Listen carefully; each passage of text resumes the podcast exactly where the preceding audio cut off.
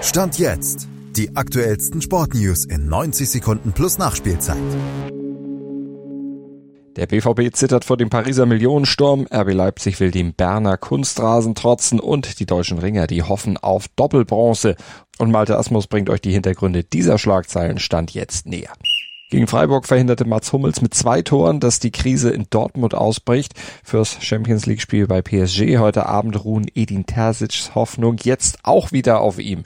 Es hilft, einen Spieler auf dem Platz zu haben, der im Fußball nahezu alles erlebt hat, sagte der Trainer. Gegen den 350 Millionen Sturm Mbappé, Moani und Dembélé reicht aber nicht nur Erfahrung. Allein um Mbappé zu stoppen, braucht's auch Tempo. Der ist nämlich feilschnell und stand jetzt in Torlaune. Sieben Tore in vier Spielen sprechen eine sehr, sehr sehr deutliche Sprache. Ob Hummels da noch hinterherkommt, abwarten. Auf dem Papier zumindest dürfte es da RB Leipzig bei den Young Boys Bern leichter haben. In Reihen der Schweizer sucht man Weltstars vergeblich. Trotzdem darf man sie natürlich nicht unterschätzen. Physisch stark sind sie und sie haben den Heimvorteil. Und der besteht im Stadion Wankdorf vor allem aus einem Kunstrasenplatz. Also ein Belag, den die Leipziger aus der Bundesliga eigentlich nicht gewohnt sind, aber mit dem sie sich im Abschlusstraining offenbar erfolgreich vertraut gemacht haben. Der Ball laufe da etwas schneller. Das könne aber Leipzigs guten Fußballern sogar entgegenkommen heißt es aus dem Team.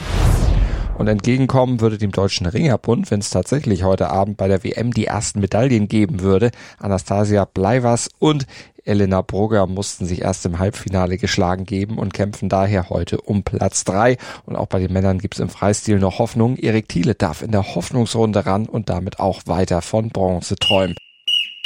Und mein Traum wäre, wenn ihr uns liked und abonniert, überall wo es Podcasts gibt. Wie baut man eine harmonische Beziehung zu seinem Hund auf? Puh, gar nicht so leicht. Und deshalb frage ich nach, wie es anderen Hundeeltern gelingt, beziehungsweise wie die daran arbeiten. Bei Iswas Dog reden wir dann drüber. Alle 14 Tage neu mit mir, Malte Asmus und unserer Expertin für eine harmonische Mensch-Hund-Beziehung, Melanie Lippisch.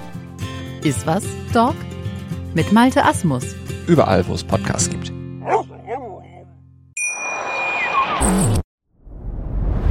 Dir hat dieser Podcast gefallen? Dann klicke jetzt auf Abonnieren und empfehle ihn weiter. Bleib immer auf dem Laufenden und folge uns bei Twitter, Instagram und Facebook.